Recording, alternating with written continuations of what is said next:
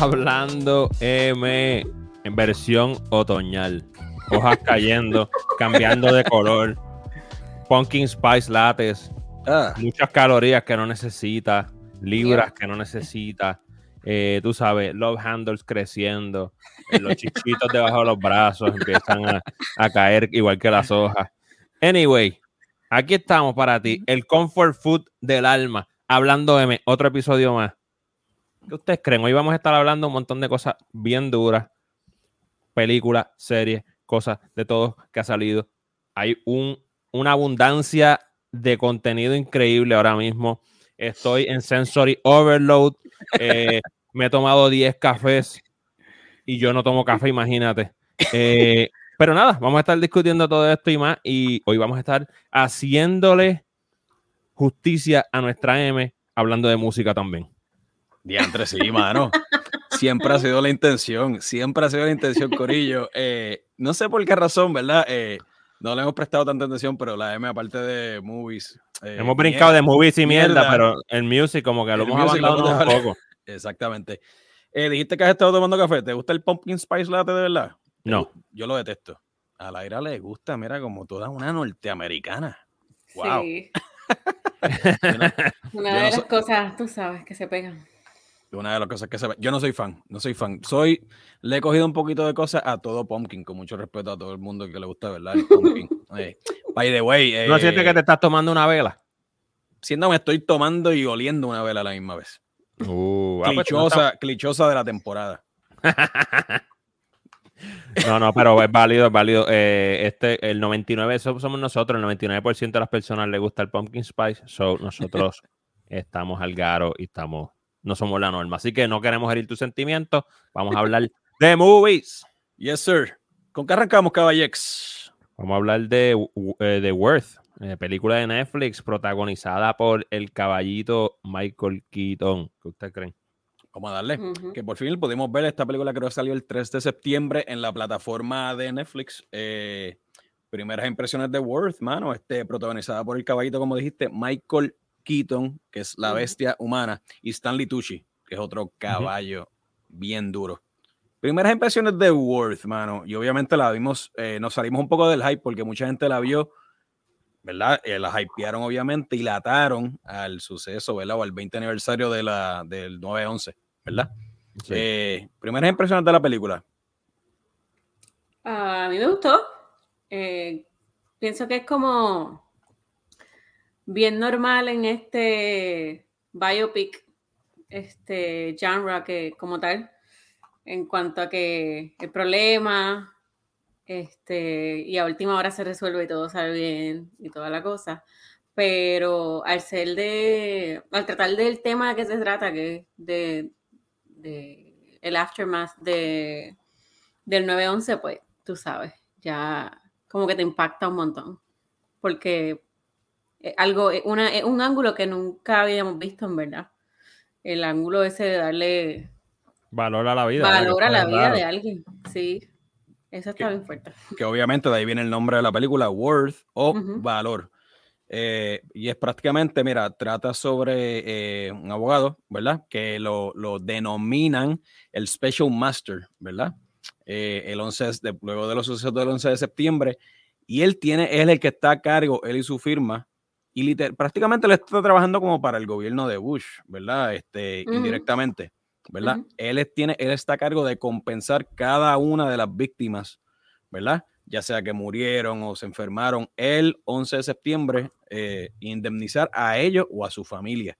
Y lo difícil es, la difícil tarea que él tiene es cómo él mide matemáticamente y por porcentaje, ¿verdad? Lo que le toca a cada una de las víctimas. Por ejemplo, ¿qué le toca al CEO de una compañía que tenía las oficinas en el, en el, en el World Trade Center versus el dishwasher, ¿verdad? Entonces, eh, Empieza el Era- problema de, de quién. ese era el de- problema. De cómo vale una vida más que otra, ¿entiendes? Claro, es lo que era la, la ética, el problema moral, ¿verdad? De, de la, de lo que él tenía enfrente.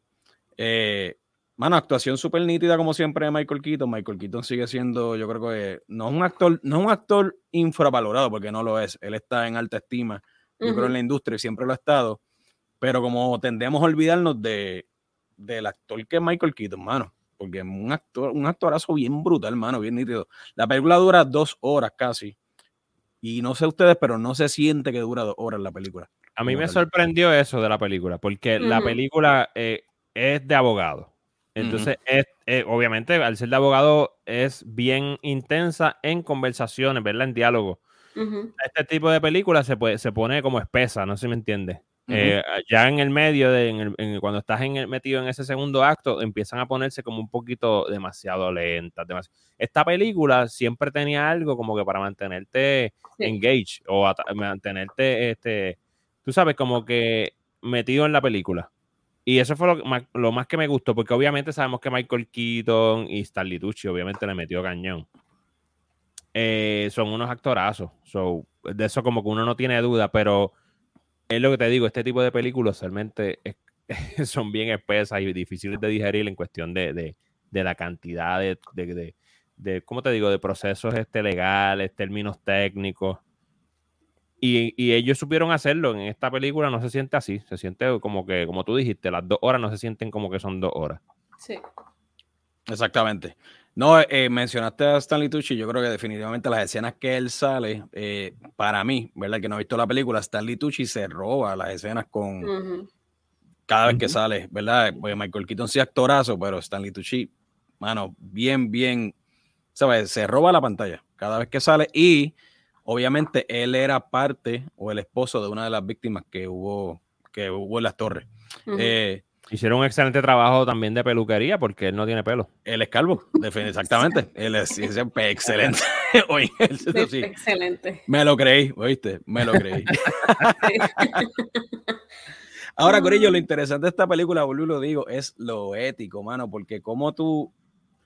Hay una escena, por ejemplo, que es cuando él va a hacer la conferencia, de, él coge el caso y acepta tomar el caso y trabajarlo. Que de hecho nadie lo quería el caso. Que nadie lo quería el caso. Y lo está haciendo, y vale, cabe mencionar que lo está haciendo pro bono también. Que no está lo está haciendo pro bono, no está cobrando. So, la primera vez que él hace esa reunión con las víctimas o la familia de las víctimas, eh, que es como una, no es una conferencia de prensa, pero él se reúne con ellos para explicarle el documento, el formulario que ellos tienen que llenar, eh, qué es lo que ellos tienen que lo hace eh, cualificar, ¿verdad? Para las ayudas eh, y la gente le cae encima. Escena brutal, escena súper, súper brutal porque obviamente toda acababa de suceder. Él, él usa ciertos términos, ¿verdad? Eh, por ejemplo, no me acuerdo ahora mismo, eso mismo como valor, este, o matemáticamente o estadística, que a los que están ahí escuchando no les gusta. Acaba de suceder, exacto. Y acaba, de suceder. Eso es como, what the fuck, tú sabes, tú no estás tratando como un, número. Creo que hubo un comentario de que no tienes la misma hipoteca o algo así. Eso fue otro comentario, sí. No, es que tú no pagas la, misma cantidad de hipoteca que usted, que esta otra persona. Sí, no, él fue bien, él, él, él, lo tomó y, eso es algo cool. Ahí es donde como el personaje principal que es él sufre el cambio, ¿verdad? Que siempre tiene que pasar eso en el arco. Y es que él lo hace con buena intención, pero es tan y tan metódico y, es tan está metido tanto en cómo, en, ¿sabes? Como esto es otro caso más para él, porque él se dedica a esto, no sé si me entiende. So, aunque lo hace con buena intención pro bono, no se está dando cuenta que este es uno de los peores sucesos de la historia de los Estados Unidos y, hay un nuances, ¿tú me entiendes? Hay, hay todo el mundo va a, va a sentirlo de diferente manera, acaba de suceder, so, todo el mundo está grieving están, este, tú sabes, en un luto, eh, y él como que lo ataca al principio como si fuera nada, tú sabes, otro trabajo más. Y entonces se está olvidando de que son gente, ¿tú me entiendes? Aún así cuando lo acepta como pro bono, ¿verdad? Como que no va a cobrar. Pero sabemos No tiene el tacto, no tiene el tacto. Exacto, no tiene el tacto. Y obviamente se sabe que al principio también él acepta el trabajo, aunque sea pro bono, para, el, para añadirlo simplemente a su carrera. No necesariamente podemos inferir que él quería ayudar de, inicio, ¿verdad? Exactamente. No, obviamente él va a sacarle provecho a, esto. Y es que, mira, él cogió el caso, él lo vio como que voy a coger el caso que nadie quiso y voy a, y voy a matar porque yo soy el mejor en esto. Y, exacto. Y no fue así, tú sabes, al principio.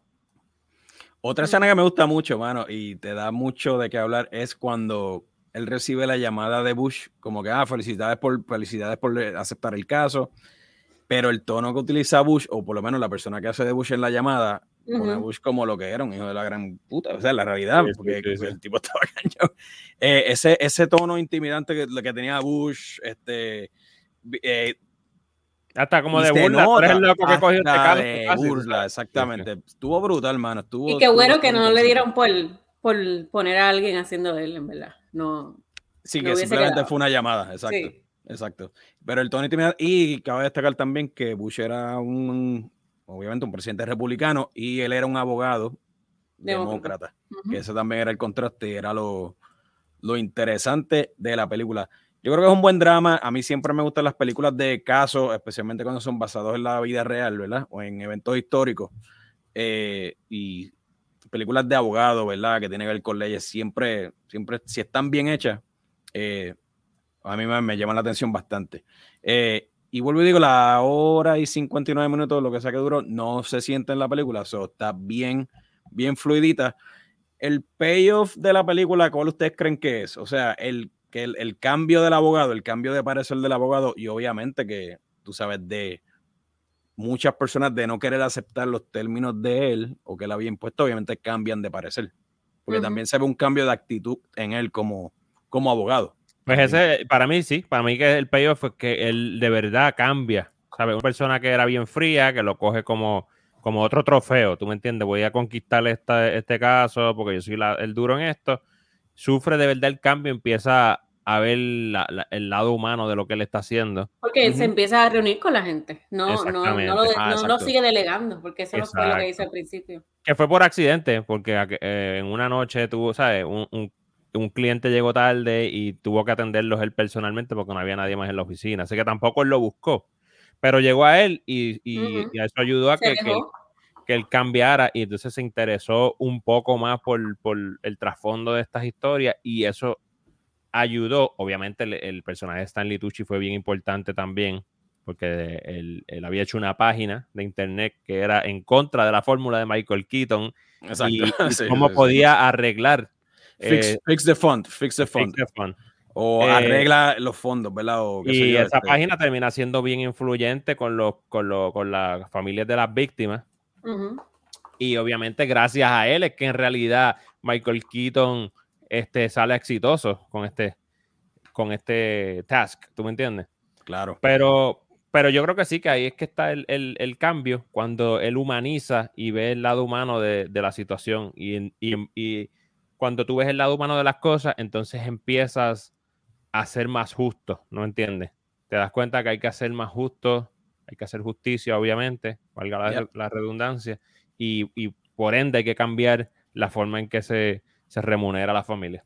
Escena durísima también, me acuerdo que, eh, spoiler alert, al que no lo haya visto, eh, pónganlo en mute, no se vaya. Eh, escena durísima es cuando una, una de las, ¿verdad? De las sobrevivientes, una de las víctimas, el que le era bombero, ella tenía tres hijos, ¿verdad? Entonces Michael Keaton recibe una llamada y se entera que esa víctima tenía, eh, estaba siendo infiel con otra, con otra pareja, tenía otra pareja por el lado también. Tenía una familia entera y tenía dos hijas. Entonces también él se ve en esa, ¿verdad? Contra la espada y la pared, ¿verdad? De moralmente o éticamente también tener que informarle a esa otra familia que tenía este bombero por otro lado. Sí, porque el problema, el problema en esa situación en realidad era que una no quería reclamar el dinero. Exacto. Y la otra sí. Y ella no lo reclamaba.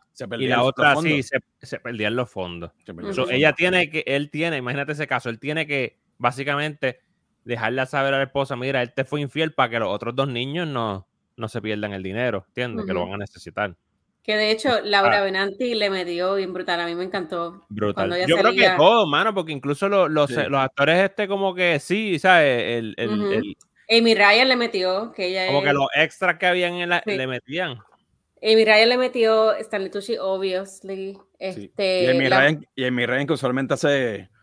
Sí, sale en otros sitios, pero ajá, mucha gente la conoce por The Office, por ejemplo, ¿verdad? Como la novia de... de por ejemplo, la, eh, la que se llamaba Priya, que, que también, eh, no sé si era que ella había empezado a trabajar o iba a empezar a trabajar en las torres. Sí, la enseñan, le eh, enseñan el trauma.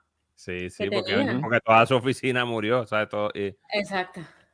Exactamente. Ella coge las escaleras primero que todo, después como que coge el ascensor y casi no puede, después mira por la ventana y ve las ruinas de donde se supone que ella estuviera. Yo decía, yo decía, cada vez que salía este Stanley Tucci, por ejemplo, y Michael Keaton en pantalla, yo decía, contra esto como que me acuerdo de una película y es que ellos salen, no salen, no comparten pantalla o escena, pero salen en este Spotlight, también que es, un película. Eso sí, que es otra Eso que es un película. Ujú, este, ujú. Mano, pero Michael Keaton es un caballo, mano. Yo creo que es de estos, vuelvo de estos, estos actores que no está infravalorado. Todo el mundo sabe que es una bestia. Mano, y, pero muchas veces ustedes no creen que él eh, recibe el reconocimiento que, ¿sabe? Que merecer, que podría merecer. No. ¿Usted, ¿Tú crees que Yo no? creo que él está underrated, siempre lo ha estado. Yo ¿Tú crees que está underrated? Yo no creo que está underrated, pero es Yo que, creo como que que- no recibe ese, ese reconocimiento. No, porque si tú te das cuenta, el- el- hasta que no es hasta que hace Birdman que como que Iñárritu le, le revive su carrera, ¿me entiendes? Y Porque siempre era Batman y Beetlejuice. Exacto, Exacto. Claro que qué rayo, hizo dos, dos papeles más que clásicos, ¿verdad? Bueno, hay una película de Michael Keaton como de los 90, yo no sé si ustedes se acuerdan, que se llamaba My Life o Ajá. Life, algo así, Sí. que él estaba muriendo de cáncer. Y él, Wow. y es una película para mí bien, bien underrated también. Él está muriendo de cáncer en esta película Live, creo que es como el 92-93.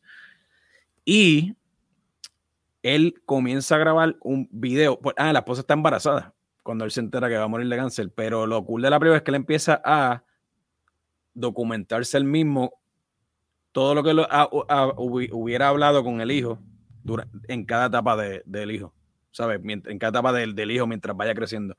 Y la película está bien dura. O sea, yo la vi hace tiempo. A lo mejor la vemos ahora y está bien mierda, pero en Seguro momento- igual, de seguro Ah, lloras igual. seguro ya éramos igual. Pero en ese tiempo, esa película estaba bien dura, mano. Y es una de esas películas underrated de Michael Keaton porque lo que decimos, todo el mundo es con Batman del 89 o Beetlejuice.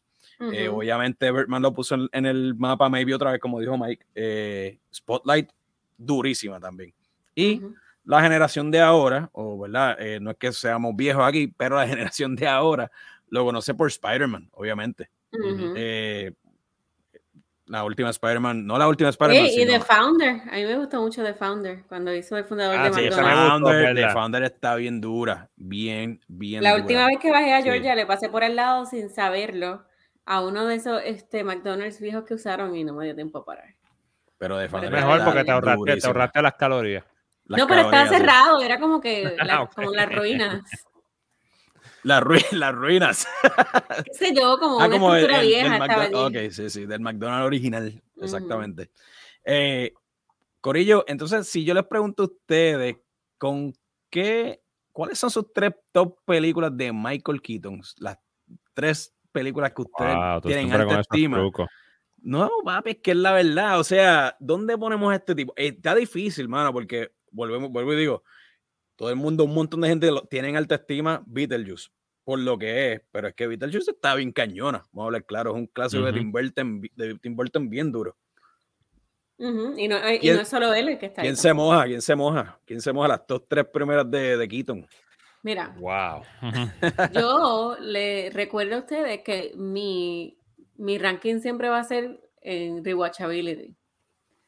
Y cuando me puse O a sea, ver lo las- que quieres decir es que tú me des tu ranking a base de cuánto se puede volver a ver o revisitar esa película. Exacto. Ok. Es, es como, así yo, yo cojo mis, mis cosas favoritas. Anyways, cuando me puse a ver las películas que él había hecho, me di cuenta que en verdad no he visto tanto de él. He visto las que hemos mencionado aquí y ya.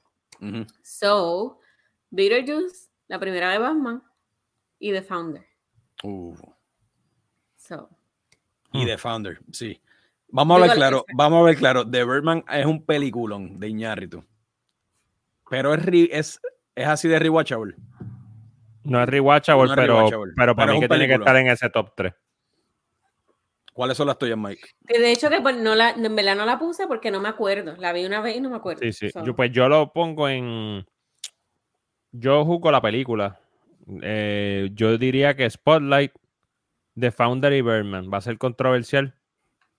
eh, porque no estoy poniendo Beetlejuice y, y, y Batman. Si hubiera un top Ajá. 5, la ponía. Sí, definitivo. Yo me voy con. Es que lo que pasa es que.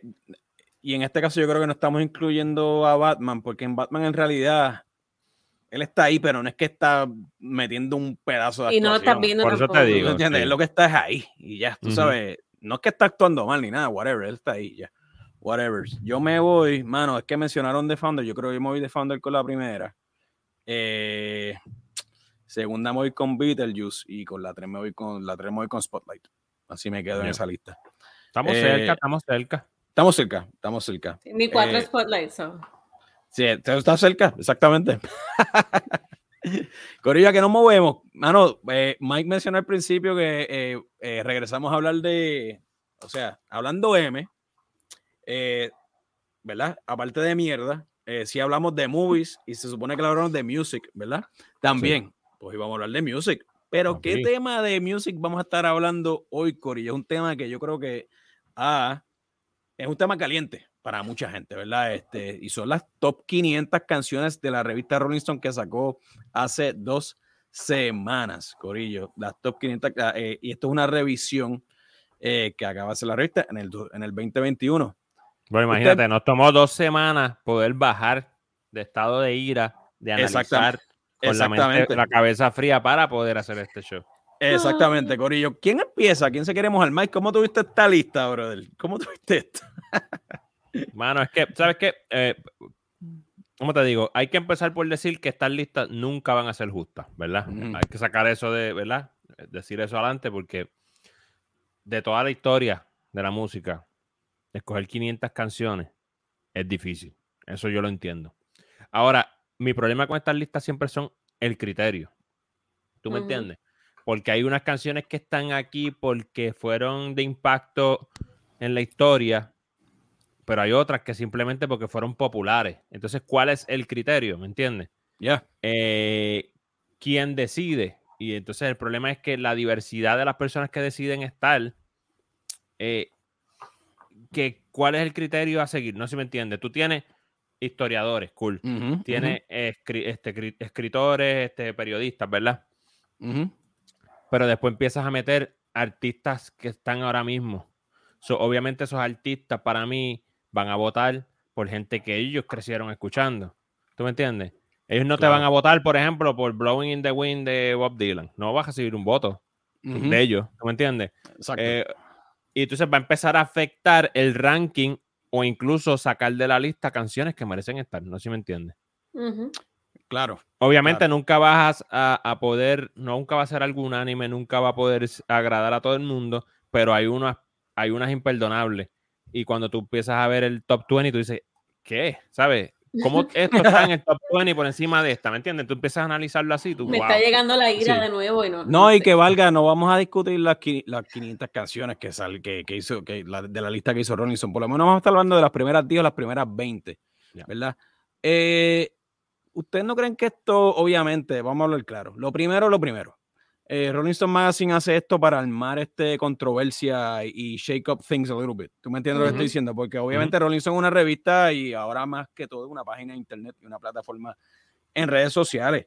Legendaria Rolling Stone, ¿verdad? Cuando comenzó en los 60, pero ellos tienen que seguir vendiendo. Pues lo que me refiero es que ellos se tienen que mantener relevantes. Ahora, la forma en la que ellos toman estas decisiones para mantenerse relevantes también, obviamente se ve claramente, se ve muchas veces el, el- el- el verdadero traje que está usando la revista, especialmente cuando se hace la lista. ¿Ustedes no creen que ellos ataron bastante esto al movimiento social actual? Y no estoy tirándole duro a la revista, pero al movimiento social actual, por ejemplo, Black Lives Matter, ¿verdad? Yo entiendo que sí.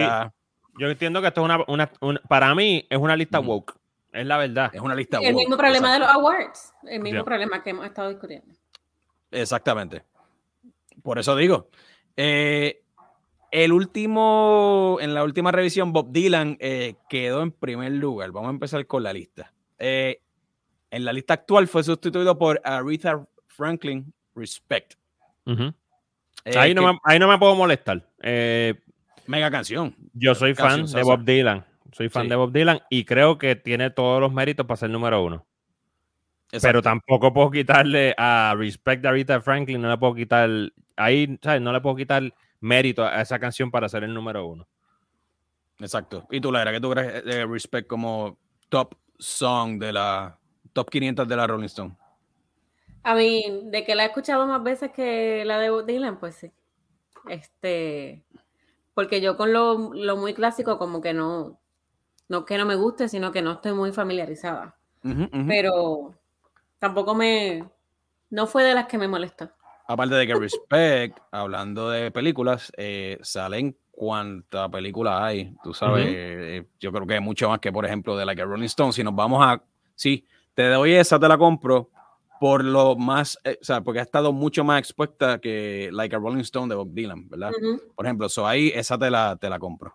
Eh, yo tampoco estoy en desacuerdo, Mario. Yo creo que le hace justicia a la lista en el sentido de que sí pone por, por una de esas pocas veces a una cantante, eh, ¿verdad? Una mujer cantante al top de la lista, lo cual está cool, ¿tú me entiendes? Y aparte de que es una canción, saso, y estamos hablando de una de las mejores exponentes, obviamente, de soul y R&B Yeah. de todos los tiempos, que es Aretha Franklin. So, con esa estoy de acuerdo. Ahora, con la que yo no estoy muy de acuerdo es con la que le sigue a esta lista revisada, mano. Fight the Power. Eh, el grupo de rap eh, By the way, Enemy. Una can- Enemy. la canción está cañona y obviamente Ajá. tuvo este un impacto social, ¿verdad? Pero para número dos es mi problema. Número dos en las mejores 500 canciones de la historia. mm, contra. Yo no, no iría tan lejos con eso, ¿tú me entiendes? Que tiene que estar en la lista, de acuerdo. Número dos, creo que hubo dos o tres personas ahí aprovechando su licencia de cannabis medi- medicinal eh, y empujando esa canción a subir tan alto. Ahora, la canción, eh, la última revisión del 2004, que ahí fue eh, la última revisión, la número 2 era Satisfaction de los Rolling Stones. Mira para allá. Y en esta lista del 2021 la sustituye Fight the Power de Public Enemy. No se Eh, nota la agenda, ¿viste? No se nota la agenda. Volvemos a lo mismo. Una mega canción clásica de rap, Public Enemy, by the way, sale en la película de Spike Lee, Do the Right Thing, clásica, clásica. Eh, pero no, eh, hay mejores canciones de rap. O sea, si, va, si, si tú te quieres hablar o te quieres ir al, mens- al mensaje, cool, está bien. Entiendo el mensaje detrás de la canción, de la equidad, eh, fight the power, eh, eh, pelea contra el sistema, tú me entiendes, A- a- abajo, lo- arriba los de abajo, whatever. Pero hay mejores canciones de rap, incluyendo de ese tiempo también Ujú. que como tú dices, Mike, se puede dar aquí un poquito la agenda eh, en este. Sí, que quieren, en este este, eh, eh, obviamente quieren agradar y quieren este, demostrar que están moviéndose con los tiempos. Yo entiendo eso, pero, pero se les fue la mano. Fight the power. O sea, tú me estás La diciendo, es que Satisfaction no está en, ningún, en ninguna de las otras posiciones cerca. no es eso No. que número dos de la historia. Pi- Piénsenlo, También. es de la historia, ¿sabes? Lo, Wow. lo, que, lo que pasa es que también, eh, vuelvo y te digo, yo creo que ellos se fijaron aparte del arreglo o la música o, o- o, ¿verdad? Más en la, en la letra o el mensaje detrás de la canción. Por eso es que una canción como Satisfaction, para mucha de esta gente ahora que son, que están montando esta lista, dicen hasta es una canción medio selfish, ¿verdad? Porque lo que habla Mick Jagger en, en No Satisfaction es sobre él, ¿verdad? Whatever. Ujú, Entonces habla, es un mensaje bien individualista. Y si te vas ahora a, a lo que está woke o trending o whatever, pues obviamente la van a sacar. ¿Tú, tú me entiendes lo que estoy diciendo? Lo cual, Ujú. obviamente, ¿cuál es el cuál es la forma en que estás juzgando o los criterios que estás tomando para hacer esta lista? La música, lo legendario de la banda o del grupo, eh, qué sé yo, discos vendidos, eh, giras históricas, por ejemplo, como la que hicieron, como la que han hecho los Rolling Stones por generaciones, o el mensaje de la canción, como Fight the Power. ¿Ves? Eh, yo no estoy de acuerdo en la número 2. Así que, whatever. Yo pienso que hay mejores canciones de rap que pudieron haber estado ahí. Eh, ¿De acuerdo ustedes? De acuerdo, súper de acuerdo. La número 3 es A Change is Gonna Come. Y by the way, Corillo, no estamos hablando de estas canciones por hablar. O sea, nos tomar- mon- tomamos a la tarea de por lo menos escuchar las top 50 de verdad que sentarnos Mi a gente, estas aquí canciones. están hablando con expertos de la industria. O sea, nosotros podíamos haber votado fácilmente en esta lista. Fácilmente. Oh. No, by the way, Rolling Stone nos envió el formulario para votar y dijimos no. Yo cuando vi ciertas de las vamos a op- participar aquí, papá. cuando yo vi las opciones, yo escupí la lista, la hice un boy, la tiré al zafacón. Yo dije que ahí, papi, que ahí no está Tabín Pumarejo, que ahí no está, tú sabes. Ahí no está Sol de Menta, papi, las mejores Sí, no, bandas de rock bájale, and roll. Bájale, bájale, bájale. Anyways, No mira, relaje, no relaje. mira, anyways, no, papi, Sol de Menta. Retro banda, Audio no. tenía que estar ahí. Ah, retro, Gota. papi, sí. Gota. Eh, yo voté por ellos, pero no entró. Pero, este, mira, la 4 es Like a Rolling Stone de Bob Dylan en la revisión del 2021, Mike, y baja del número 1 que estaba en el 2004 a la número 4. O sea que Por lo menos ven- está en el top ven- 10, pero se es ven en la porque- obligación, se ven en la obligación ellos como dejarla ahí. ¿crees que la añadieron porque ah, sentimos la obligación de dejarla o No porque tú no puedes, yo creo que tienen la obligación y moral, porque la, la- porque escúchate esto, Y es la primera vez, porque esta es la tercera edición de esta lista, ¿no? pero escúchate esto, escúchate esto. La revista se llama Rolling Stone. y tú no coges la canción más famosa de una de las canciones más famosas de Bob Dylan, like a Rolling Stone, y no ponerla ahí que hace alusión a tu nombre. eh, yo creo que sería herejía, ¿tú me entiendes? Adicional a eso, que no, tener, no tener el escritor, el compositor más prolífico de la historia de los Estados Unidos.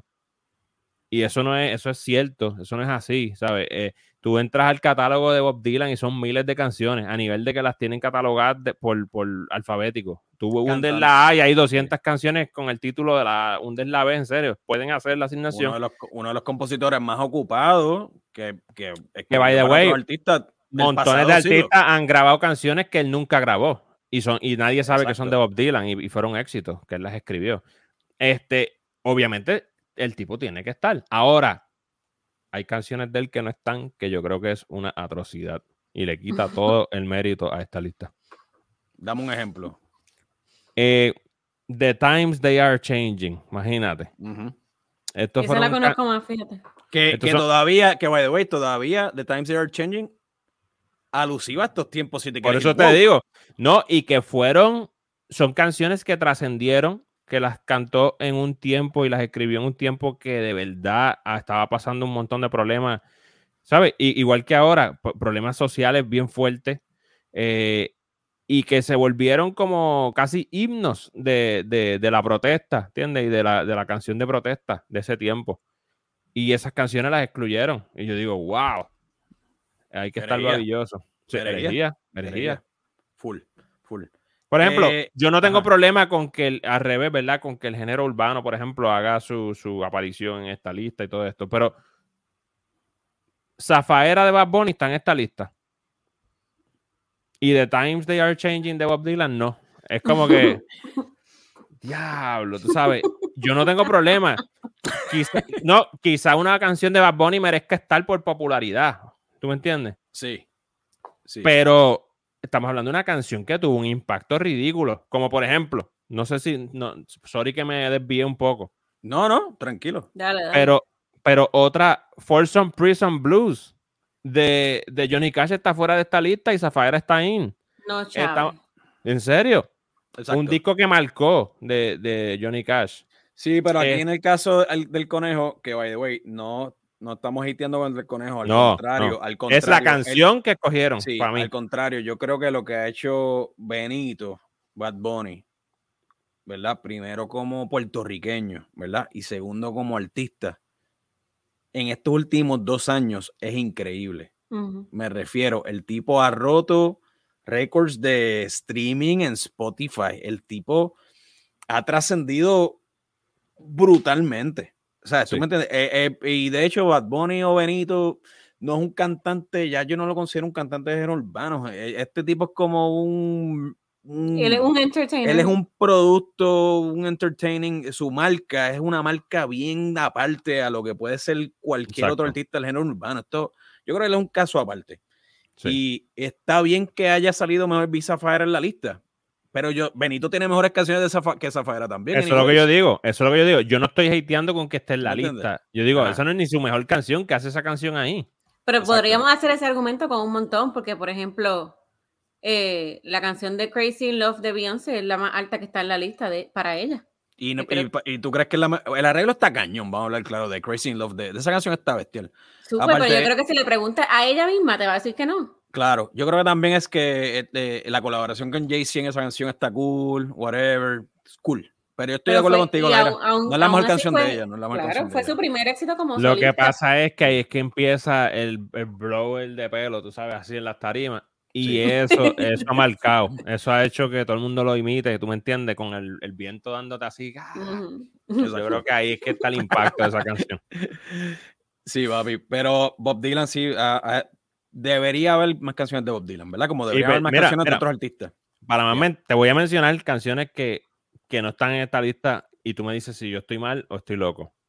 No está Piano Man de. Billy Joe, que eso De es Billy como Joe. que Eso tiene un, esa canción nada más Ese es, el, un following. ese es el himno de la ciudad de New York, prácticamente. Sí, durísima. No está Sweet Home Alabama de Leonard Skinner. Y eso obviamente. pues, Pero ya sabemos por qué Leonard Skinner no Ya está sabemos ahí. por qué no está, porque tiene Es la bandera banda- confederada, Es tú una sabes. banda de- sureña, es una banda sureña de Estados pero Unidos. yo lo considero, yo que soy, me considero bastante woke, yo creo que eso es una falta de respeto, porque eso no está. eh, que, la, que ellos usen una bandera confederada no quiere decir que fue una canción súper ridículamente influyente que todavía suena hoy en todos lados, en todas las esquinas. Ujú. Ok, pero la cuestión es, eh, eh, volvemos lo mismo. movies.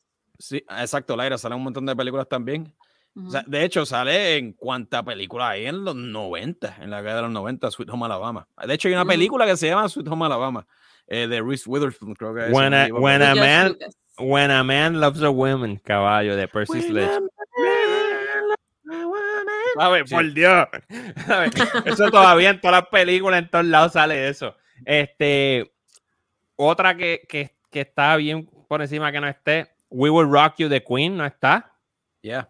Eso suena todavía en todos los estadios a ver Nada y por más, haber. te, claro. nada más te acuerdas del super comercial de, de Pink, Beyoncé y Britney. Entonces, yeah. aquí hay una que eh, eh, entonces no está Highway to Hell de ACDC, caballo, ¿sabes?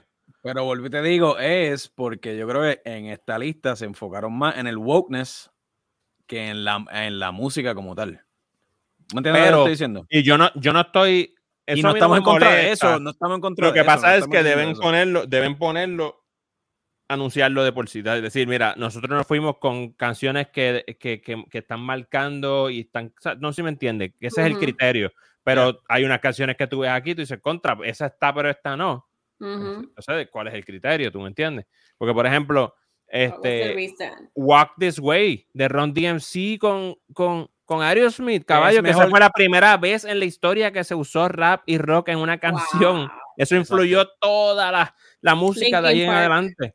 ¿Qué Esa creen, peli, qué creen, qué creen de la número 5?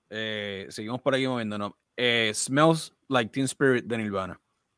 bueno, yo, yo, yo no puedo hatear porque Es la única, es la primera, es la primera, es la primera canción porque la que Rolling Stone es más folk, ¿verdad? Pero es la primera canción de rock que sale en la lista. O sea, asoma en la lista. yo no puedo quejarme de esa porque esa, eso marcó una era completa, tú sabes. Y, y, esa eh, canción. y yo, Literal. si- y si me voy este, ¿qué te digo? Bias, pues también es parte de mi generación, qué sé yo. Pero, pero no, pero en serio, esa peli, esa, esa, esa hace sentido porque, por ejemplo, estaba lo, lo, lo, lo- ¿cómo te digo? Lo- Los, hairspray bands así, lo, lo- lo- con los, ¿cómo te digo? Los glam, los glam bands de los 80 todavía matando la 80. liga, con los pelos rubios, maquillados y qué sé yo qué, y botas altas. Y cayó, esta canción cayó, literalmente cayó en las listas así, digo, cayó en la radio, boom, implosionó los 80, ¿sabes? a Cambiaron ese el- nivel. No, en lo- en el 91. en el Por eso 91. te digo, no, eso es lo que estoy diciendo, que los Sí, sí. 80. Mató Sí, la música a los acá- 80. Acabó con el hairspray, exactamente. Fue Sí, como yo- que ellos- cayó. Cayó, La porque última- sí, la la canción ul- salió en 91. By the way, cumple 30 años. Eh, wow. Eh, no, no voy a comentar más ahí. Pero la cuando. última gran banda, la última banda antes de Nirvana que trató de cambiar, que cambió un poco fue Guns, maybe. Y como que era, eran parte de la era Pero- de Hairspray. Era, pero, era- exacto. Pero sonaba Pero- y tenía un sonido totalmente distinto a lo que estaba sonando en esa era, pero, pero, todavía se consideraba. cambió. Sí. No, pero lo Nirvana que te cambió digo. el rock. Yeah. Eso fue, es como que estaban los 80 y los 80 se estaban metiendo a los 90 y cayó Smells Like Teen Spirit y fue, ok, hasta Sí. ahí caballo. Todas esas bandas murieron, ¿sabes? A ese Murieron. nivel. Murieron. Esto, es que ellos hicieron todo y se compara al género al- a- y se compara al fenómeno de un Benito, volvemos a lo mismo, de, un Bad Bunny también. ¿Tú me entiendes? Cuando viene este artista y, y traigo a Benito a colación para que los que a lo mejor no están tan familiarizados con Nirvana o con San Rosa lo entiendan. Esto es cuando viene un artista y hace algo nuevo o totalmente contrario a todo lo que están haciendo los demás. Que ya también el género está saturado, ¿verdad? Un género en cierto o cierta generación ya está saturada y viene un algo nuevo, refrescante y ¡pum! cambia. Eso fue lo que hizo Nirvana, que lo que Ujú. te explicó Mike. Eso fue lo que- Nirvana cambió el panorama totalmente Sí, la forma en que se vestían que- los chamaquitos. Eh, eh, o sea, estamos hablando de un trío, una banda que era un trío solamente que simplificó también la grabación en el rock. O sea, yo no sé si tú escuchabas los air, air guitars, estos eh, ni los megasolos tampoco, sino que simplificó el género también. Ujú. Que hay que dársela por el. Aparte que una, es un cancionzazo, mano. Es, un- es una mega canción. O sea, esto no. Esta canción es de estas que. Es como la película que están dando cuando estás cambiando canales, si es que alguien todavía cambia canales. Yo no sé si existe todavía, alguien lo hace y deja una película. Eso existe todavía, yo no sé. Eh, pero ¿se acuerdan cuando uh, antes cuando solíamos cambiar canales, que estaban dando esta película, cualquier película y tú la tienes que dejar? Pues Smell Like Teen Spirit es, la es lo mismo, pasa lo mismo con la música. Bueno, mi, yo, este, mi, mi Walkman, en ese momento, mi CD, mi CD player, me dijo, basta ya, no puedo escuchar más esta canción. Me dijo, me dijo, me habló, imagínate, de tan, del, del nivel de repeat que yo tenía esa, ese, ese disco. Yo aquí, Ah, yo aquí la única, la única estación cuando no, cuando me da pereza poner el Bluetooth o whatever, que yo escucho una canción, una estación de música alternativa y no te, no te relajo cuando te digo que el 99% de las veces que lo tengo que escuchar porque lo tengo que escuchar es una canción de Nirvana y casi siempre esa. O sea, Eh, durísima. Duro. Ahora, eso sí, puedo tener el argumento de que obviamente estamos bias, pero eh, yo cuando miras las canciones que le siguen, quizá no merece estar por encima de ellas tampoco. Eh, la que le sigue es la número 6, What's Going On de Marvin Gaye. Exactamente. Marvin Gaye, eh, Eh. que duris, papi, Marvin Gaye está. Y esa canción tuvo una influencia en la cultura y especialmente lo volvemos, canciones sociales con temática social y eso que todavía al día de hoy son canciones populares, o sea, han trascendido su época, ¿tú me entiendes? Y aparte de que el state de Marvin Gaye ha guisado con esa canción, porque también salen cuantas serie, película, comercial, Oh, sí. you name it, está en todos lados. Eh, de hecho, yo pondría esta canción por encima de A Change Is Gonna Come de Sam Cooke. Yo, la, eh, yo le, o sea, que A Change Is Gonna Come está número 3, yo pondría esa canción, la inclusive intercambiaría. la flipearía. Inclusive, Exacto, exacto. inclusive otras de Marvin Gaye las pondría Sa- Sam Cooke. Yo no voy a decir aquí, ah, diablo, sí, yo soy fanático. No, yo me pasé, no. De hecho, este, estudié a Sam Cooke para esta lista también. Animal, un animal, tú sabes. Oh, canta- sí. la- el voz, vozarrón durísimo. Pero pondría, yo creo que por el impacto y por otras cosas más, pondría a Marvin Gaye por encima de Sam Cooke. O por lo menos en la posición número 3 antes que. que La pondría así, por encima de, Smell- de, de Nirvana, Oh, incluso sí. yo que estoy Sí, bias sí, la pongo por encima. Claro, definitivo. Eh, la número 7, hermano, los Beatles, ¿verdad? Eh, estamos hablando que posiblemente eh, la banda más popular, ¿verdad? No voy a decir la mejor porque para mucha gente no es la mejor, y eso yo lo entiendo. Mucha gente pone a los Rolling Stones por encima, inclusive ponen a The Kings por encima. Yo creo que es la mejor, una de las mejores de todos los tiempos. Eh, pero ellos ponen, me, lo que no estoy hablando de, de- de cuál es la mejor banda aquí, de esos tiempos de los 60, es el pick de la canción, Strawberry Fields Forever, número 7. Eh, no sé, yo creo que los Beatles tienen mejores canciones como A Day in the Life, eh, Hey Jude, eh, que podrían estar por encima de Strawberry Fields Forever. Y volvemos, es porque a lo mejor ellos están buscando una lista en cuestión de la letra más este de conciencia, whatever, qué sé yo, otra cosa de lo que realmente podría ser o una canción musicalmente arreglada o que esté mucho mejor. ¿Ustedes ven a Strawberry Fields como número 7? Yo, Esa- esas últimas yo- cuatro están como que bien. no Yo sé. creo que, que los Beatles tendrían que estar en el top 10 por respeto, pero no sé si No eh, no, le daría no, no esa canción. No, esa canción es. no. Yo me cuestioné siempre por qué esa canción, mano. Este, mira, Corillo, la número 8, Get Your Freak On de Missy Elliott. Papi, bájale, ¿sabes? Hay que bajarle, hay que Mira bajarle. que a mí me gustó, a mí me gustó mucho Missy Elliott y ella partió en esa época. Y esa, sí, y esa canción en específico, pero Yeah. pero caballo, número 8 Eight. en las mejores películas de en películas, no, en las mejores canciones de la historia. Mm, mm, Yeah. Por Dios. mm. Get your freak on, get your fr- No, no, papi, no, no, no, no. no. Porque está Buen- buenísima canción. No, ahí sí que no te sé decir por qué. Porque no tiene temática social. Bueno, Missy Elliott, tú sabes que era más este, me- me- me- más sensual, más, más, más sexual en sus letras y todo eso. Yeah. Este, pero no entiendo, porque obviamente hasta ese punto habíamos visto que están tratando de meter el wokeness por aquí y por allá, y pues ya estamos teniendo un cierto criterio y ahora lo implosionan el criterio. ¿Entiendes? Si te creías que sabías. Exacto, si te creías que había un patrón aquí, se jodió el patrón. Y by the way, sustituye a Hey Jude de los Beatles, ¿oíste? Eh, hey Jude estaba número 8 en la lista. No, sabes, por Dios. Y ahora número 8 tienes a, Get Your Freak on the Missy Elliott. No sé, no sé. Aparte de que volvemos a lo mismo, creo que hay mejores artistas eh, de hip hop, ¿verdad? Eh, o de RB, whatever, que Missy Elliott. Sí, sí, sí. Este, no, definitivamente.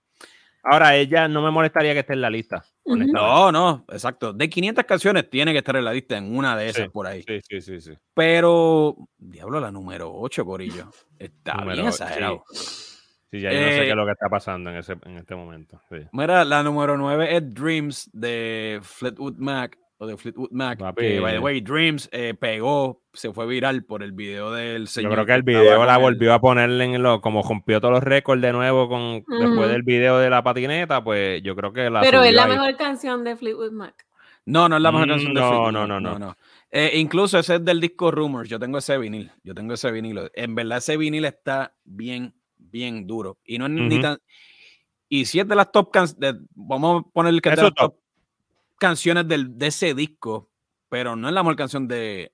De Fleetwood, no. De Fleetwood, whatsoever. ¿Tú me entiendes? Tiene muchas mejores canciones. Con la caballota cantando Stevie Nicks. Bestia, bestia.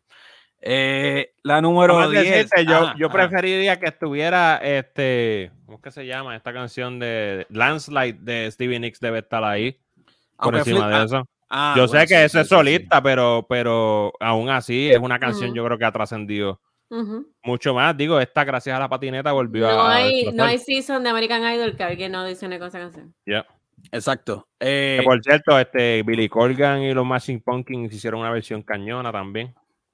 Oh, sí. De, Landslide. es una canción, bueno, bestial. La letra está bestial. Yo la escucho y yo lloro. Siempre yo la escucho y lloro. Voy en el carro y empiezo a, cantarla así a, todo, a gritando. ¡Ah! Corilla, la número 10, yo creo eh, que va a. Esta yo creo de las más controversiales. He escuchado, no tan solo en muchas páginas de internet, muchos foros, whatever. Mucha gente dice, ¿what? Eh, es Hey Ya de Outcast. ¿Se acuerdan de esta canción? Claro. Es buenísima canción, volvemos, buenísima canción. Y, y un discazo, y es un discazo. Y debe estar en la, en la lista, quizás hasta con la de Miss Jackson, que partió. Este puede estar en esta lista fácil, pero contra la número 10 de la historia, Aucas Heya. Sustituye What I Say, sustituye What I Say de Ray Charles. También. es, medio, es medio insulto, ¿verdad? Un poco, es un poco. Se le sale del corazón. Papi, pero eh, está duro. Está, está como que medio. Sí, sí. es como un slap in your face, brother. Eh, Mano, la número 11 de Beach Boys God Only Knows. Esto es un cancionzazo. Esto es una cancionzazo. Y aquí yo voy a decir que esta es posiblemente mi canción favorita de los Beach Boys, by the way. Esta canción salía, ustedes llegaron a ver este Big Love, la serie Big Love de HBO. Era el opener, era el opener de esa serie. Oh, de verdad. no, by the way, el que sabe de, de grabación el que sabe de, ingeniería, de grabación, de, música, sabe que, que, está metido de verdad en la música, sabe lo que, al igual que por ejemplo Sgt. Peppers, lo que hizo, eh, lo que hicieron los Beach Boys en cuestión de sonido. Y lo, que hizo Brian, lo que hizo Brian Wilson. y cómo influyó desde ese punto en adelante incluso la, la, industria de la grabación, ¿tú me entiendes? So, so, yo creo que por eso es como que le dan también ahí un... Sí. Como que un tipo de hat ahí, tú sabes. Pero en, cuestión de la canción que escogen para estar ahí arriba de ellos, yo estoy de acuerdo. Más, antes que Good Vibrations, ¿verdad? Sí, o, sí, sí, o Surfing USA. Oh, no, no, no, no, por Dios, no. No, no, no, no. Esta canción, no, por eso. Esta yo, creo que es la a, que mí me a, mí, a, mí, me encanta ciertas cosas de los Beach Boys, ciertas cosas. No soy este. Hubo unos discos de ellos que hay que respetarlo, especialmente si, si sabes de grabación y todo esto, y que porque influyeron, ¿verdad? Ahora, yo escucho Surfing USA y yo odio esa canción. Es bien. Es bien cheesy, es, cheesy, es cheesy. Es cheesy, es la realidad. Tú puedes. Sí, tú aprecias. Eh, eh, los, los, los estaban duros. Ellos hacían su trampita, digamos, en el sentido de que sí, Brian Wilson era un genio escribiendo y vocalizando y, y, haciendo arreglos de, de, voces, pero ellos hacían su trampita utilizando a músicos de estudio. Exacto. a músicos que no eran parte de la banda de los Beach Boys como tal y los metían, eh, ¿verdad? Y usaban músicos profesionales de estudio. Ahora, ¿Y ahora eso era bien bregaba eso en común en esa era. ¿Cómo fue? ¿Cómo, cómo se, cómo se, se transmitía bien en vivo entonces? ¿Se ¿Lo tocaban bien en vivo? Eh, en Sí. vivo, se te- pues acuérdate, ellos prácticamente, no es que lo hacían en todos los discos ni en todas las canciones, pero pues, Mm. pues, ponle que lo- con las que los hacían, eh, Good. Vibrations es una, que ellos no, no graban todos ellos. Tú sabes, este, ellos usan mucho músico de estudio y Brian Wilson, obviamente, que era el caballo, tú sabes, está dirigiendo, eh, sí, sí sigue como productor principal. Eh, obviamente, que hacían en vivo, pues ensayar prácticamente la canción que muchos de ellos no habían grabado y tratarla de ejecutarla lo mejor posible. Pero eran unos caballos en vivo, o sea, no es que, no es que soqueaban. Ya, ya. Ok. Eh, Mike Love, que es el, el que cantaba como bien bajito, eh, inclusive en una canción como Good Vibrations, es eh, el Beach Boy más odiado. Entonces, sí, incluso si pueden ver, sí, sí, porque el tipo era un aso, es la verdad. Incluso si pueden ver el discurso de él en, en cuando los eh, cuando lo, las añadieron al Hall of Fame de Mike Love, eh, es un aso, tipo un aso, de verdad. Eh, es, pa- es pana de Donald Trump y todo para decirte más. So. No. Eh, vamos a vernos rapidito, Corillo. La 12 Stevie Wonder Superstition también tiene que estar muy por encima, incluyendo la por encima de Missy Elliott. Eh, ¿Qué más sigue por aquí? The Rolling Stone, Give Me Shelter. Fíjate, también creo que es mejor canción que Satisfaction. Give Me Shelter, si no me equivoco. ¿Sabes? Para mí, ¿verdad? Esta es mi, mi opinión. The Kings no debería estar tan alto, que era una banda británica también, más o menos de la, de la era de los Beatles. Los Beatles, I Want to Hold Your Hand, la número 15, tampoco debe, ay, esa canción no debe estar tan alta tampoco. Esa canción los pegó y qué sé yo, whatever, pero no debe estar tan alta. Hay Pero por eso lo hicieron, por lo que los pegó. A lo Pero por eso lo hicieron. Que Eh, el- la misma de la próxima. Eh, Beyoncé, ya, exacto. Beyoncé en la número 16. eh, Crazy in Love, featuring Jay-Z. Eh, ¿Qué más sigue por aquí? Queen, de Bohemian Rhapsody. Queen, y no sé. Bohemian, eh, Queen- Bohemian Rhapsody, esta canción de Queen también debe estar bastante por encima que otras canciones en esta top 20. Bueno, analizando cómo vamos hasta ahora, se ha vuelto un arroz con habichuelas, ¿sabes? Esta Sí, lista. No, sí. no hay un criterio, de verdad que no, no sé. Y va, a Esto seguir, es- pa- y va a seguir pasando. Va a seguir pasando. Eh, John Lennon en la 19 con Imagine. eh, y Robin, eh, Dancing on My Own, que la escuché también, tampoco, no sé, la 20 no merece estar en esa, Robin, ¿verdad? No merece estar en esa lista. cuando tú Imagine, ves- Imagine cuando yo tú creo que ves está bien. Imagine yo creo que está bien ahí, fíjate. Yo soy fanático de John Lennon, pero Imagine sí es una canción brutal por su mensaje y, y es simple en el arreglo, pero musicalmente no es una canción que posiblemente no debe estar por encima que otras canciones. Mi Sí, opinión. sí, sí, sí. ¿Ves? Ahora, pues, por la, por el impacto social, pues, si lo mides por eso, sí. Por eso. Que El es lo que- wokeness. el- Y es innegable, es innegable el impacto social de esa canción, que la que- es tocan que es en un- cualquier especial. Siempre es que vas a pedir, di- siempre que vas a pedir himno. dinero para alguna causa, tienes que cantar Imagine. O siempre que hay una tragedia, whatever. Exacto. Tragedia, vamos a cantar Imagine. No, no, no vamos a recordar el principio de la pandemia, por favor, no lo vamos a recordar. Exacto, no, no, exacto. Galgador la destrozó, fue- la tumbó al 19. Eh, es un himno. La realidad es que Imagine es un himno y está todo diciendo. Estas son las top 20, Corillo. Eh, yo creo que hablamos de suficiente eh, de música. Es un arroz con habichuela y va a seguir pasando, Mike. ¿Oíste? Así Mira, que- No Yo estoy diciendo nice, dije arroz con habichuela por no decir otra cosa más conocida. Exacto. Yo necesito hablar de que Call Me, May- Call Me Maybe estaba por encima de La vida, un carnaval de Celia Cruz, y eso fue lo que a mí me hirvió la sangre el día que la vi. Uh, no, eh, se me olvidó algo. Se me olvidó hablar, preguntarle algo, mano. Ahorita hablamos de, de Yankee. Yankee hizo la en la lista, eh, gasolina hizo la número 50. Les pregunto, ¿merece Daddy Yankee estar en la número 50 o en la lista por lo menos? En la Yo lista creo- sí. En la lista sí, en, la, en 50 no. Eh, creo que debe ser la 473.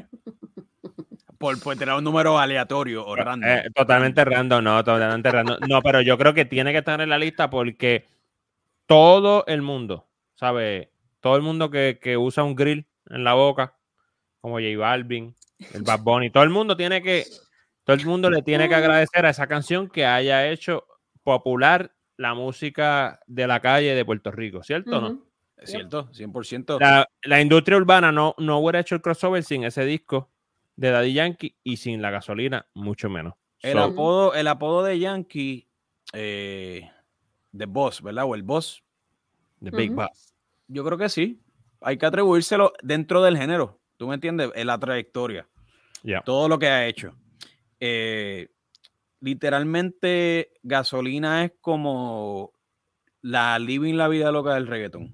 Ujú. Es lo que yo pienso, ¿verdad? Todavía tú vas a cualquier evento, tú vas a un juego Exacto. de pelota y sale la gasolina de la nada. Fue la que hizo ese cross, fue la que hizo ese crossover, tú sabes, Yeah. literal, tú sabes. Y, Así que la industria urbana, que ahora mismo es la número uno mundialmente en la música, eso es innegable. Exacto. Número uno mundial es la música urbana. Esa, gracias a esa canción, es que la música urbana se, se populariza en alrededor del mundo. Y esto para que usted vea, eh, personas que nos escuchan o nos ven, que en Hablando de Me somos objetivos. A veces, a veces. A veces. Eh, eh, y no nos parcializamos, a veces. Corillo, algo más que abundar en este tema musical, que by the way, le dimos bastante, bastante, y podemos seguir aquí este, revisando la lista, pero nos vamos a conformar con las top 20. ¿Algo más que añadir? Pues, mano, no sé, es como que es triste a veces ver las canciones que quedaron. que quedaron fuera. Esto podemos seguir haciendo partes y partes y partes, y verdad. Pero nada, nos gustaría que ustedes comenten, que digan este cuán atroz es la lista, eh, Ujú. qué canciones debían estar adentro y cuáles debieran, merecían estar fuera. Engavetada, Me Maybe no debería estar en esa lista. No, para nada. ¿Qué Por último, esa- No sé, es que hay, bueno, hay muchas, hay muchas, pero no nos vamos, no, no, por eso decidimos enfocarnos en las top 20 para no, no hacerle esto. Esa, esa nunca se las voy a perdonar, eso es todo. Nunca se las voy a perdonar. Eh, la música es algo que, como mencionó, creo que fue Mike en el chat, levanta, levanta, Levanta pasiones, levanta pasiones. Y obviamente, eh, por naturaleza, tú vas a tirar para tu era. Eso es verdad. Tú, las, es la verdad, canciones, sí. las canciones que te marcaron de alguna forma, sea de la era que sea, tú vas a querer que estén ahí. Las canciones que, que tú odias o que representan un breakup, que tu novia te la dedicó antes de dejarte, pues esas las vas a querer tener fuera.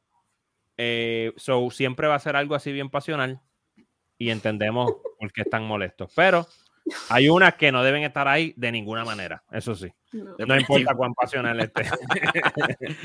Y antes de irnos, Corillo, eh, ¿qué les recomiendan al público? Han estado viendo, a los que nos escuchan o nos están viendo por ahí. Yo sé que hemos estado busy, busy, busy. Eh, yo, les voy, a- yo, empecé, yo empecé conmigo, mano. Mira, yo empecé a ver este Sex Education. Eh, he estado haciendo un binge watch de esta serie, eh, lo cual es una comedia británica de Sara la Caballota, by the way, Gillian Anderson, The X-Files.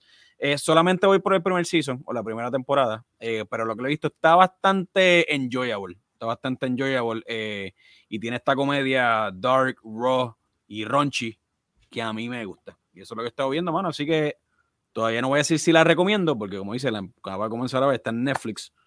Por el corillo que le era el play. Chequeala. ¿Qué ustedes han visto, corillos? Pues mira, yo empecé a ver, que tampoco la he terminado, pero es más porque no quiero que se acabe, que, no, que porque no esté buena. Eh, Stanley Tucci Searching for Italy, que es de, eh, él va por Italia y la historia de la, de la comida y, cre- y cocinando, va aquí para allá y está súper nítida, encima de que se ve bien brutal, o sea, la producción como tal, los tiros, el color, todo, está como que es, un feast for the eyes, for the senses, no la veas con hambre, pero pues está hasta ahora me, Está me bien, ha está bien está bien filmadita. Está demasiado. Yo no sé fíjate, si fue que la filmaron en ¿En qué, en- 4K. en qué plataforma está? ¿En qué, en qué plataforma En está? HBO Max. HBO, HBO Max lo tiene, pero es una serie original de CNN. De es Ah, cierto, ok. es cierto, es cierto. Sí. Que de hecho Ellos ganó. están tratando de, de- de- de algo que no van a poder lograr. Están tratando de llenar el espacio que dejó Anthony Bourdain. Obviamente eso nunca Ujú. lo van a poder hacer. Claro, claro. Claro. Pero es un Pero buen intento. Tucci es un buen Stanley intento. Tucci, eh, exacto. eh, Que él, es como... él es likeable de por sí, ¿sabes? Él es bien Demasiado carisma, demasiado. Entonces, pues, obviamente, él al tener sus raíces ahí, tú sabes, pues sabe, habla el idioma. o sea, la- Es mejor que cuando va este simple, tú sabes, neófito que no sabe nada y lo que te habla es lo mismo. Ay, yo no sabía que el vino viene de la uva, tú sabes, estupideces. Este, o sea, Pues no, yo eh, aprendí, yo aprendí que el mozzarella viene del búfalo, del water buffalo. Eso yo no lo Mira, sabía. vaya. Pero, pero me entiendes, cosas como que siempre, usualmente lo- los travel shows siempre son como lo mismo, casi siempre. Este no se siente así.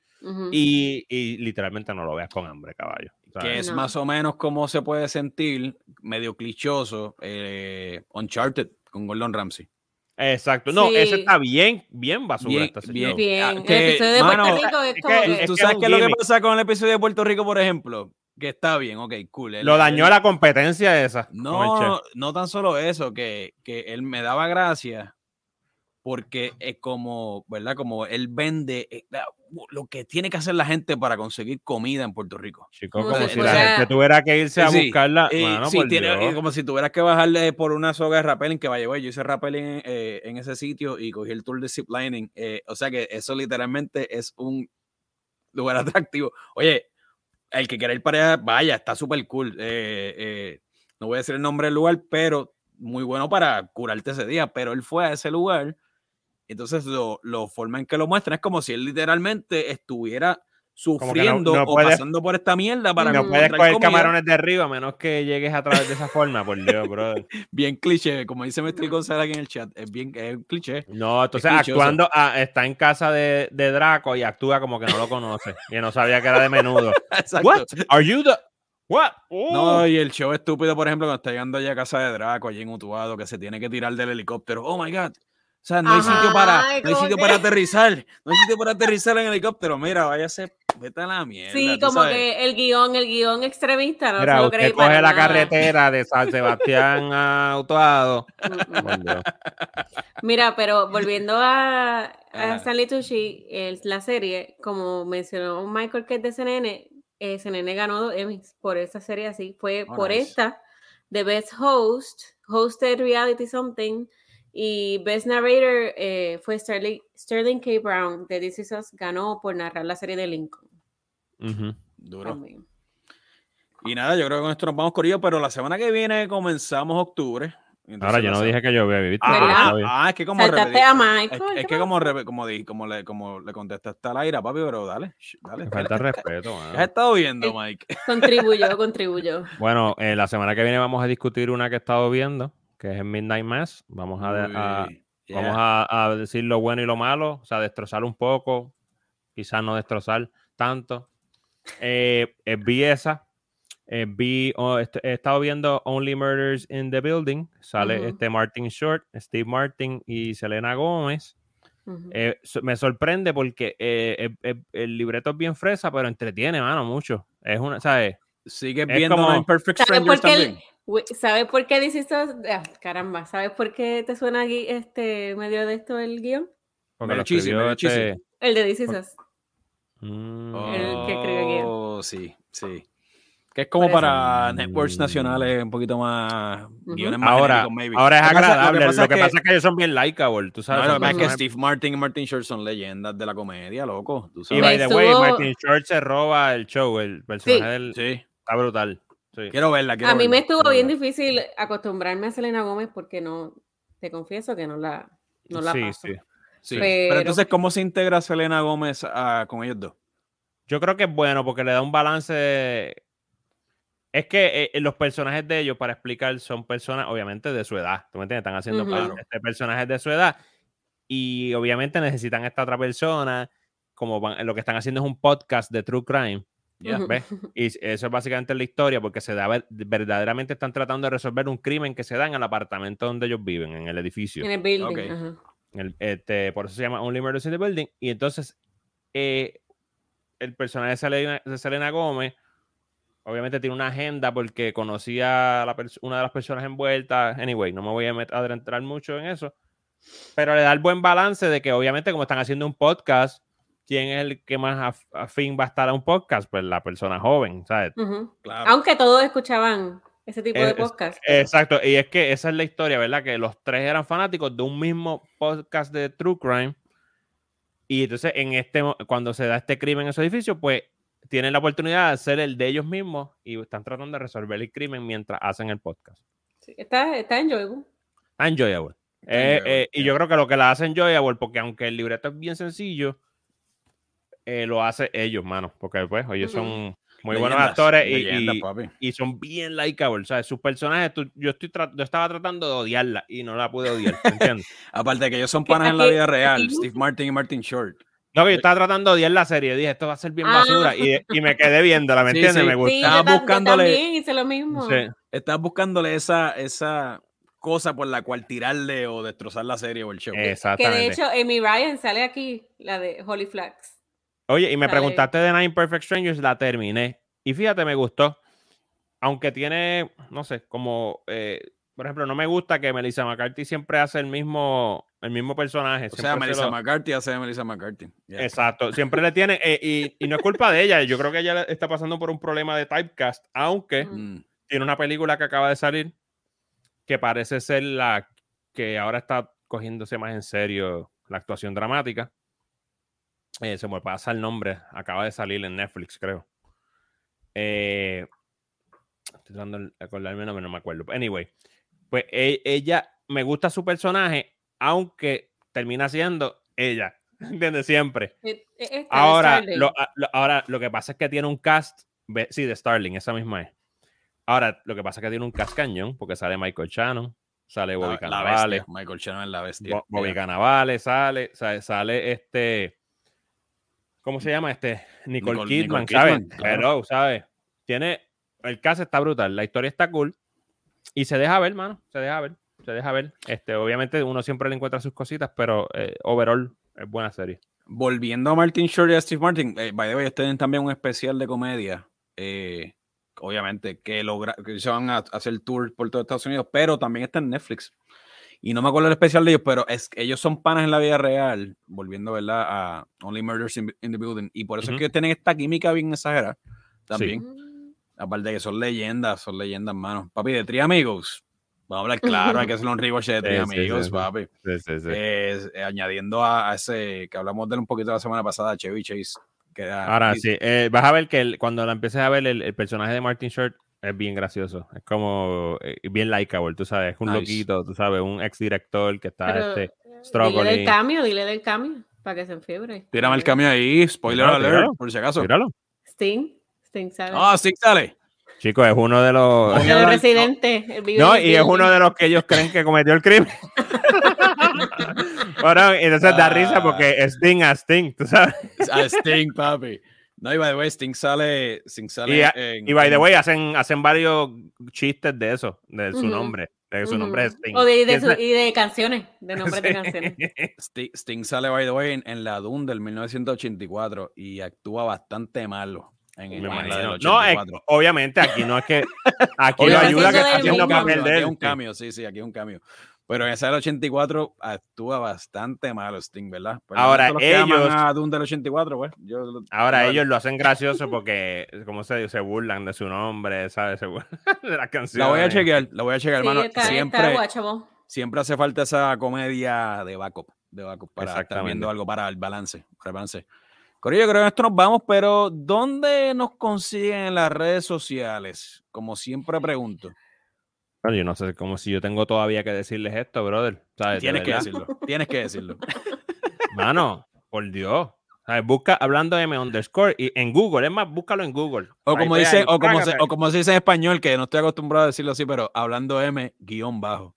Exacto, hablando M, guion guion bajo, bajo. hablando, hablando M. Pues sí, Laira, eh, eh, nuestra puertorriqueñidad a veces nos, nos hace que eso nos olvide en ciertas cosas por, a hacer el, arroba, por la integración hablando- de, ajá, por la hablando integración M del guion inglés. bajo. Pero sí, hablando de guion bajo, hablando de underscore eh, en Instagram y en Twitter. No, ¿Dónde no, yo creo que debe, los buscas en Google y te va a aparecer, bra, un clase search, te van a aparecer miles de hits, te van a aparecer miles de noticias, miles de fotos, miles de videos. Eh, incluso tú sabes que te sale Wikipedia, te va a salir un, pum, un Wikipedia ahí, va a salir no- la, la historia de nosotros completa desde el nacimiento. Eh, abajo van a salir, tú sabes que te sale el logo de Instagram y de Facebook para que puedas seguir esas cuentas, te van a aparecer, eso sí, ten paciencia porque se va a tardar en loadear porque te van a salir como, como 500 logos de lugares donde nos puedes encontrar, ¿ok? Sí. Tengan paciencia. No, y, y ahora estamos en esta, esta plataforma eh, eh, llamada twitch.tv. Twitch.tv. Que por cierto, hoy vamos a anunciar y nos vamos Hablando a comprometer que en Twitch vamos a estar haciendo, si usted tiene cuenta de Amazon Prime, estás Vamos a estar- te me estoy comprometiendo y me voy a tirar a lo hondo. Vamos a ver, A lo hacer, vamos, vamos a hacer watch parties en Twitch y vamos a ver películas de Halloween ahora cuando durante, empiece octubre. durante Vamos, el mes de octubre, durante el mes de octubre. Durante una vez a la octubre. semana. Una vez a la Sí, semana, así que- aparte, aparte del podcast. Esto es un compromiso Aparte bien fuerte, ¿viste, Mike? Bien fuerte. es fuerte, es fuerte. Pero es fuerte. liderado por ti, porque nos pueden ver cagados en pantalla. Liderado por ti, by the way. Eh, soy de, vamos a darle, vamos, le damos. Eh, Sí. Y ya mismo vamos a estar diciendo la primera película en las redes, así que pen- pendiente a las redes, a Instagram y a Facebook, que vamos a estar diciendo cuál es la primera película. Obviamente tiene que ser a través de Prime, ¿verdad? De Amazon Prime, de la plataforma, ya Ya. que Twitch, obvia- eh, Amazon Prime, obviamente dueño de Twitch, y Te permite solamente te ver su contenido. correcto. Eh, que ya pronto vamos a estar anunciando la película. Mike se acaba de comprometer públicamente. Y voy a comprometer a mis así- así No, voy a, estés solo. compromet- voy a comprometer a mis compañeros a que cada uno va a ser el host de uno. ¡Ah! ¡Ay, diablo! brother. Y me voy a comprometer también que vamos a hacer una encuesta para una de ellas, para una de o ellas. sea, como hemos estado esperando por el Migue, que lleva años, eh, años no, pero meses diciendo que va a ser el host del rewatch de Big Trouble in Little China y nunca exacto. sucede. Así, pues mismo. quizás él debe ser el host de uno. Tirado al medio. Así que si quiere hacer este, este watch party con nosotros, eh, síganos en twitch.tv slash hablando M. Ahí estamos por ello. Y obviamente, Mike, que no se olviden suscribirse a nuestro canal de YouTube, que si usted no puede ver los podcasts o estar con nosotros los podcasts en vivo por Facebook o Twitch, pues puede ver la repetición o el encore por YouTube. Y suscribirse a nuestro canal youtube.com slash hablando M. Y gracias a ese apoyo es que podemos comprar papel para la fotocopiadora, podemos comprar. Ah, no, ese no es. Toda- Para, Esta- sí, todavía, sí. Para, para, para, para imprimir el rundown de los podcasts Esta- y eso. Estas botellas de agua, tú sabes, eh, es súper importante para mantener la hidratación, así que gracias por el apoyo. Clase. Y ustedes, eh, Laira, eh, ¿cuáles son tus redes sociales? Si la gente gusta seguirte a ti de tu cuenta personal, Laira también tira sus reseñitas y sus cositas este, referente a la cultura pop y también sus ranteos. ¿Dónde te consiguen? Sí, sobre todo. Eh, at Laira Rosario en Instagram y Twitter. Tengo. Facebook, pero en verdad no lo uso. Oh, sí, lo, sí, sí. Lo usas para lo necesario. Y Mike pronto va a estar este, compartiendo sus redes sociales y personales. eh, Sí. Y yo también, hoy no nos dio la gana de hacerlo. Eh, pero eh, nada, síganos hablando de underscore Instagram o donde, donde sea que usted sea cualquier ti- tipo de plataforma. Algo más que añadir, Corillo.